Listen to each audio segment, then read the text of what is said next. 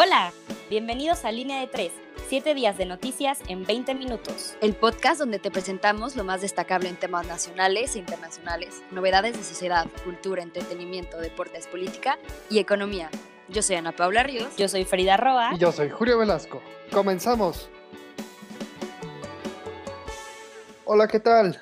Bienvenidos sean ustedes a nuestra primera edición de Línea de 3 es un verdadero gusto estar aquí arrancando este proyecto, bastante emocionado, bastante eufórico, acompañado de dos niñas súper, súper inteligentes. Ana Pao, Frida, ¿cómo se encuentran el día de hoy? Hola Julio, ¿cómo están? ¿Cómo andan por allá? Espero que todo esté muy bien. Yo muy contenta de empezar este nuevo proyecto con ustedes y bueno, muy emocionada preguntándome pues cómo van, cómo van las cosas por allá. Les mando pues muchos abrazos. Todo excelente por aquí de este lado del hemisferio. Para los que no sepan, Ana Pau nos acompaña desde Francia y los demás estamos aquí radicando en la Ciudad de México. Frida, ¿cómo estás tú? Hola, hola, hola a todos. Yo estoy muy emocionada, muy contenta de formar parte de este proyecto. Em, saludos a Ana Pau hasta Francia. Muchos saludos a todos los que nos están escuchando. Em, pues bienvenidos a Línea de Tres, donde les resumimos los siete días de la semana en 20 minutos. Sin más, em, ¿qué les parece si, comenzamos con la sección nacional? Julio, ¿qué nos traes en Nacional el día de hoy? Pues realmente es bastante interesante. Eh, empecemos si quieren. Eh, la SEP anuncia métodos y horarios para este regreso a clases. El secretario de Educación Pública, Esteban Moctezuma, dio a conocer los horarios y métodos en los que se impartirán la educación en México. Aprende en Casa 2 será el programa de educación transmitido en televisión abierta desde las 7 y media de la mañana hasta la medianoche. México alcanza su segunda semana con disminución en la pandemia. El pasado lunes 17 de agosto, la Secretaría de Salud reportó 266 nuevos fallecimientos y 3.571 nuevos contagios confirmados de COVID-19. Esto lo único que nos hace es tener un acumulado de 525.733 casos. Y bueno, la ola de violencia azota Michoacán. Las disputas entre el cártel Jalisco Nueva Generación y la nueva familia michoacana por, el, por mantener el control del territorio han desplazado a más de 30 familias de esta región. Lo verdaderamente preocupante es que el Departamento de Agricultura de Estados Unidos alertó de suspensión de certificados a la producción de aguacates en el estado, lo cual resulta un problema, pues Michoacán produce el 70% de aguacate mundial. A todo esto, la nueva ley de transparencia es un hecho. El pasado jueves se publicó en el Diario Oficial de la Federación una reforma de la ley de transparencia, la cual entrará en vigor en los próximos seis meses. Este dictamen obliga a los magistrados a hacer públicas todas las sentencias que emitan.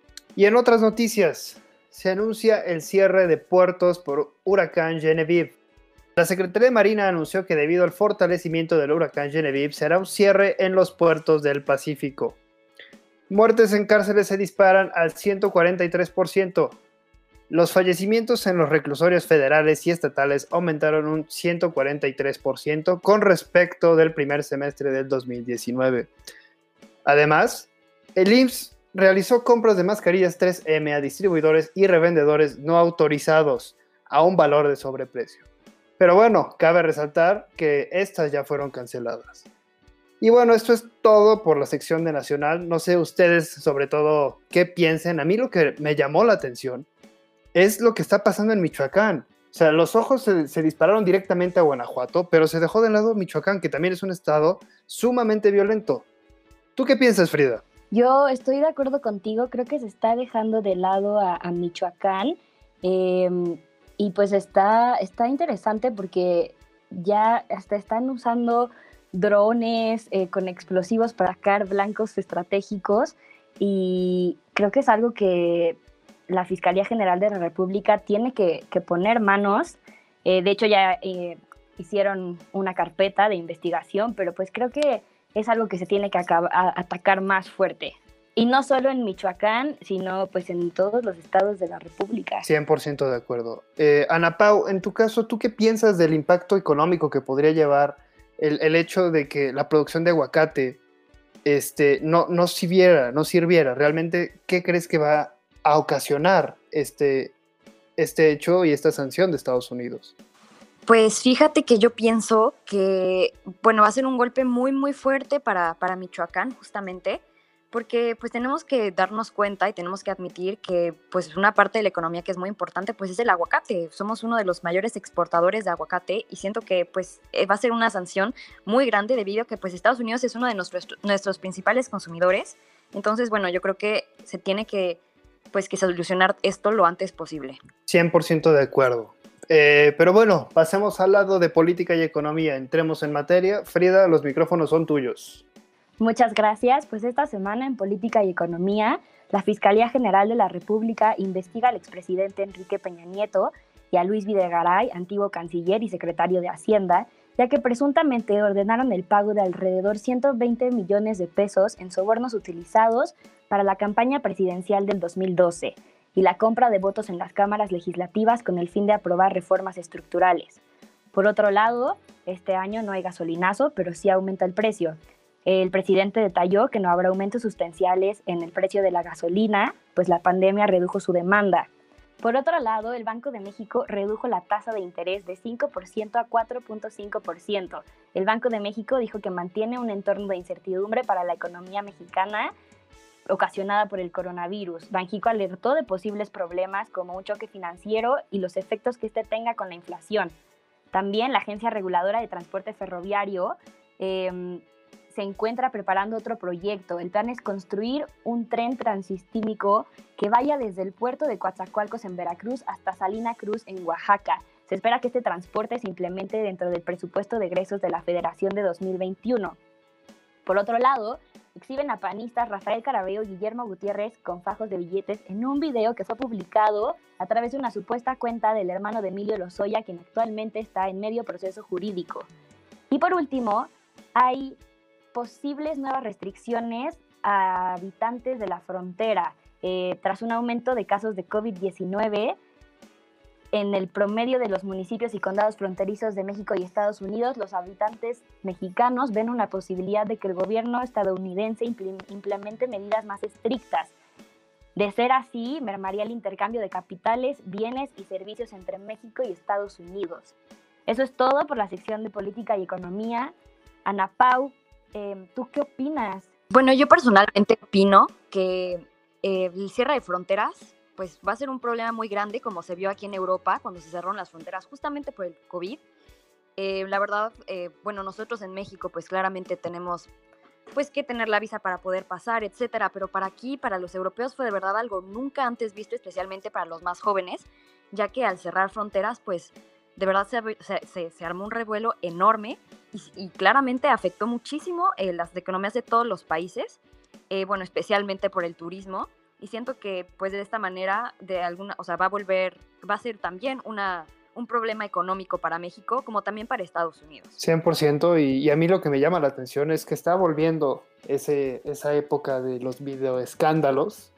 Eh, realmente me, me, llama muchísimo la atención, ¿no? Recordamos aquellos sexenios en 2006, 2008, todos esos años, los videoescándalos están saliendo otra vez a la luz, lo cual es sumamente preocupante lo único que deja de ver es la incompetencia del actual gobierno y la incompetencia de los servidores públicos. Pero bueno, pasemos a una sección un poquito más interesante, eh, internacional. Ana Pau, por favor, ¿qué hay? Bueno, pues por esta parte, la parte internacional, esta semana pues les platico que hay mucho movimiento, especialmente en el continente africano y europeo. Y pues tristemente no son buenas noticias. Empezando, pues la isla de Mauricio, una isla en África del Este, está viviendo una pesadilla ecológica, ya que el pasado 8 de agosto un barco con carga superior a 4.000 toneladas de petróleo se encalló y vertió su contenido en el mar. Esta isla es conocida por sus especies autóctonas y sus vastos arrecifes, por lo que fue un golpe muy duro. Se prevé, según Greenpeace, que se necesitará como mínimo un siglo para que se absorba por completo. En otras noticias, en la capital de Somalia, el pasado domingo 16 de agosto tuvo lugar un atentado yihadista en un hotel de lujo, dejando 16 fallecidos y más de tres decenas de heridos. El ataque se trató de un coche bomba relacionado con el grupo terrorista Al-Shabaab. Y pues en Europa las tensiones siguen escalando en Bielorrusia. El 9 de agosto se celebraron las sextas elecciones presidenciales. El resultado, Alexander Lukashenko ocupa la presidencia por quinta vez Sin embargo, las manifestaciones muestran que parece tratarse de un fraude electoral. Las denuncias fueron presentadas por la oposición política, encabezada por Svetlana Tikhanovskaya, y han sido apoyadas por la población, la cual se ha manifestado como nunca antes en la historia del país. La respuesta de la policía ha sido una extrema brutalidad, resultando con un manifestante muerto y encarcelamientos masivos. La opinión pública internacional ha condenado el régimen de Lukashenko y demanda responsabilidad sobre las violaciones a la democracia y los derechos humanos en el país. Y ahora, hablando de noticias en Europa, la semana pasada el presidente ruso Vladimir Putin anunció que en su país se ha desarrollado lo que sería la primera vacuna contra el SARS-CoV-2, mejor conocido como coronavirus. Pero bueno, China no se queda atrás, patentando una vacuna de la compañía biofarmacéutica Casino Biologics y anunciando su inminente producción. Sin embargo, la comunidad internacional observa con cautela la carrera entre estas dos superpotencias, ya que los datos de la última fase de los ensayos clínicos, que son cruciales para comprobar la efectividad y seguridad de las vacunas, aún no han sido publicados. Y bueno, este es un pequeño resumen de las noticias más importantes de esta semana. Francamente, muy interesante el tema de, la vacuna y el tema del poderío económico, la lucha de intereses y la lucha de poderes a nivel internacional se está viendo a flote. Eh, ¿Tú qué piensas de la vacuna rusa, Frida, por ejemplo? Yo creo que em, pues es un avance, es bueno. Actualmente, eh, pues no solo es la única vacuna en desarrollo, creo que más que verlo como una competencia de qué país tiene em, la vacuna primero, cuál funciona mejor, eh, creo que es un tema de cooperación en donde pues al final sería un, escenario increíble que pues se compartieran todos estos datos, ¿no? Y que no fuera más un tema de competencia. Creo que es un escenario un poco em, irreal, pero pues es algo que, que considero que sería ideal. 100% ese tema. Y, bueno, Ana en el tema de los ecocidios a nivel mundial, ¿crees que realmente África está quedando desprotegido en el tema ambiental o es simplemente un mal día para ellos? Pues, híjoles, es una pregunta bastante complicada que de verdad me llevaría mucho tiempo desarrollar, pero siento que en el tema ecológico justamente los países que no son desarrollados como tal, que siguen en bueno, que siguen, que no son potencias como es el caso de Europa o Estados Unidos, contaminan muchísimo menos que pues básicamente los países de tercer mundo o que están en vías de desarrollo. Sin embargo, creo que pues esto se debió a una irresponsabilidad gigantesca pues de, de, la gente que manejaba el barco y pues tristemente es un golpe muy muy duro para pues para esta isla porque pues también obviamente impacta no solamente la parte económica, sino también, bueno, o sea, en otras es pues, muy influenciado también, pero pues el turismo y por lo que es conocido esta isla, pues obviamente se va a ver muy, muy, pues, pues muy afectado. Pero siento que en esta parte de, de, la, ecología como tal, siento que África todavía pues no, no, no, ha sido víctima, por así decirlo, de pues las grandes, pues los grandes problemas que, que que afectan a los países un poco más desarrollados y esa, esa es mi opinión. 100% de acuerdo, creo que aún dejamos muchísimo, muchísimo apoyo de lejos, pero bueno, para eso igual existen las organizaciones a nivel mundial que, que posiblemente puedan apoyar en esos temas y hacer presión a los gobiernos sobre todo. Pero bueno, si les parece, Frida, eh, pasamos a los temas de deportes. Adelante, Julio, platícanos qué nos traes en deportes esta semanita. Claro, empezamos con lo más amable, la Fórmula 1, el Gran Premio de España. Eh, comenzaba el Gran Premio de España y el Checo Pérez regresaba a la pista después de dos semanas de ausencia a causa del COVID. Eh, realmente, a pesar de una gran calificación, no logró terminar en el podio, sin embargo, terminó en el quinto lugar. El premio se lo llevó Lewis Hamilton, eh, su podio número 156, y con este rompe récord del piloto. bueno, también se anunció que desde el principio de la temporada, en el 2021, el piloto Sebastian Vettel no seguirá con la escudería de Ferrari. Sin embargo, las tensiones entre el piloto y la escudería crecen. Y en el tema de fútbol, regresó la Europa League. Eh, los Red Devils se enfrentaron contra el Sevilla y el marcador final fue de 2 por 1, dándole el pase a la final al Sevilla. La final se jugará el viernes 21 de agosto a las 2 de la tarde, hora México. Y la llave será obviamente contra el Inter de Milán, que vapuleó al Shakhtar de Ucrania. En la Champions League, el miércoles 12 de agosto, el Atalanta y el PSG, Paris Saint-Germain, el partido fue ganado por el equipo parisino 2 a 1 con una excelente actuación de Neymar. Al día siguiente, el Atlético de Madrid se midió ante el joven Leipzig de Alemania. Fue un partido aguerrido, sin embargo el equipo español perdió 2 por 1. Y bueno, en lo que podría haber sido el escándalo de la semana, el Barcelona versus el Bayern Múnich. El Bayern venía como favorito y lo dejó claro en la cancha, con un contundente 8 contra 2. Esto claramente tuvo repercusiones y la repercusión más grande fue que el Barcelona anunció la salida de su técnico Setien. Y bueno, realmente los rumores respecto a Messi crecen y crecen y crecen. En el último partido, el Manchester City se enfrentó ante el Olympique de Lyon. El equipo francés aprovechó las oportunidades que el City no, dejando el marcador de 3 por 1. Y bueno, los encuentros serán los siguientes: el Leipzig contra el Paris Saint-Germain y el Olympique de Lyon versus el Bayern. En la Liga MX, eh, las Chivas ganaron y Bucetich se estrenó como técnico del rebaño. Cruz Azul ganó 2 por 1 a Bravos. Eh, los Pumas empataron en un partido aburridísimo ante Mazatlán. Tigres perdió ante Toluca.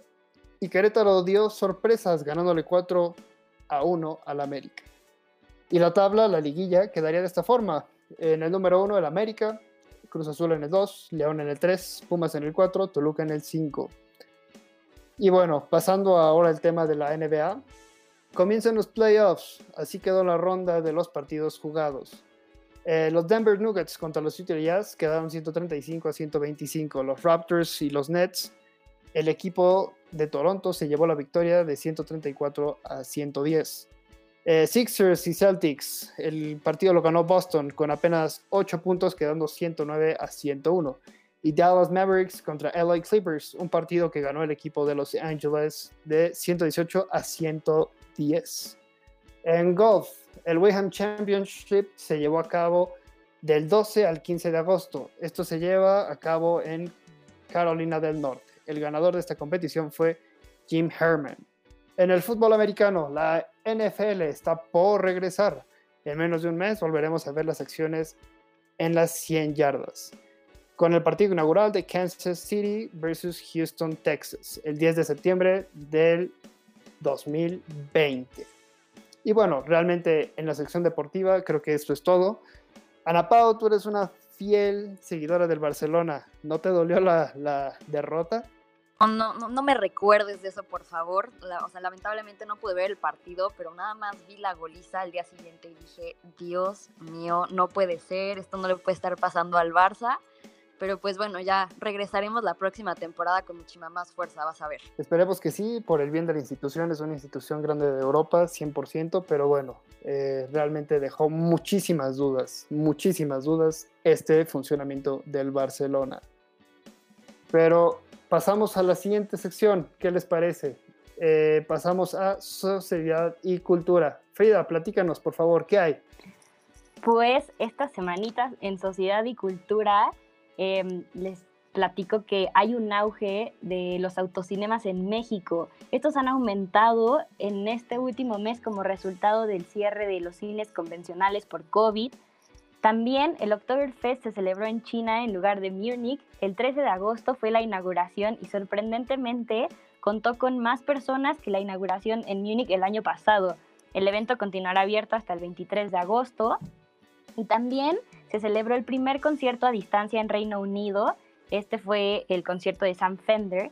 Y lo relevante es que el público fue separado en plataformas pequeñas con un espacio de dos metros entre cada uno y varias otras medidas de seguridad. A pesar de esto, asistieron en, asistieron en total 2.500 personas. Em, también Bulgari llevará el e-commerce a otro nivel. Em, les cuento que se desarrolló una app en donde se exhiben todas las piezas de joyería y se muestran imágenes a 360 grados y también hay una herramienta de realidad aumentada para que puedas probarte la joyería. Esto me impacta muchísimo porque pues es una revolución total. Eh, creo que más empresas van a empezar a hacer esto y está increíble cómo empezamos a sacar un buen jugo de la tecnología. Y por último, em, saldrá una nueva película, una nueva versión de Clueless. Eh, esta película que marcó a la generación Z es de mis favoritas, yo creo, y pues bueno, habrá una nueva versión. Eh, esto es todo en Sociedad y Cultura. Y bueno, así terminamos nuestra primera edición. Realmente agradecer muchísimo a ustedes, Ana Paula, Frida, todo este compromiso y sobre todo toda esa pasión que esperemos que les haya gustado hasta donde quiera que nos escuchen. Muchísimas gracias de todo corazón y este proyecto es de todos nosotros. Muchísimas gracias a ustedes por darme la oportunidad de estar en este proyecto, eh, muy emocionada y pues muy contenta, ¿no? De poder compartir al menos este pequeño ratito con ustedes, pues me hace sentir un poquito más cerca y pues les mando muchos abrazos, muchos saludos y también a nuestro público, espero se encuentren muy bien. Muchas gracias Julio, Ana Pau, gracias al público por escucharnos. Fue un placer poder compartir este rato con ustedes y sobre todo compartir información y temas que nos deberían de importar y deberíamos estar hablando. También muchas gracias a todo el equipo de Entre Comillas. Los invito a seguirnos en redes sociales arroba entre comillas digital y también a checar nuestro sitio web entrecomillasdigital.com donde pueden encontrar artículos de opinión por parte del equipo de Entre Comillas. Nos escuchamos la próxima semana. Muchísimas gracias.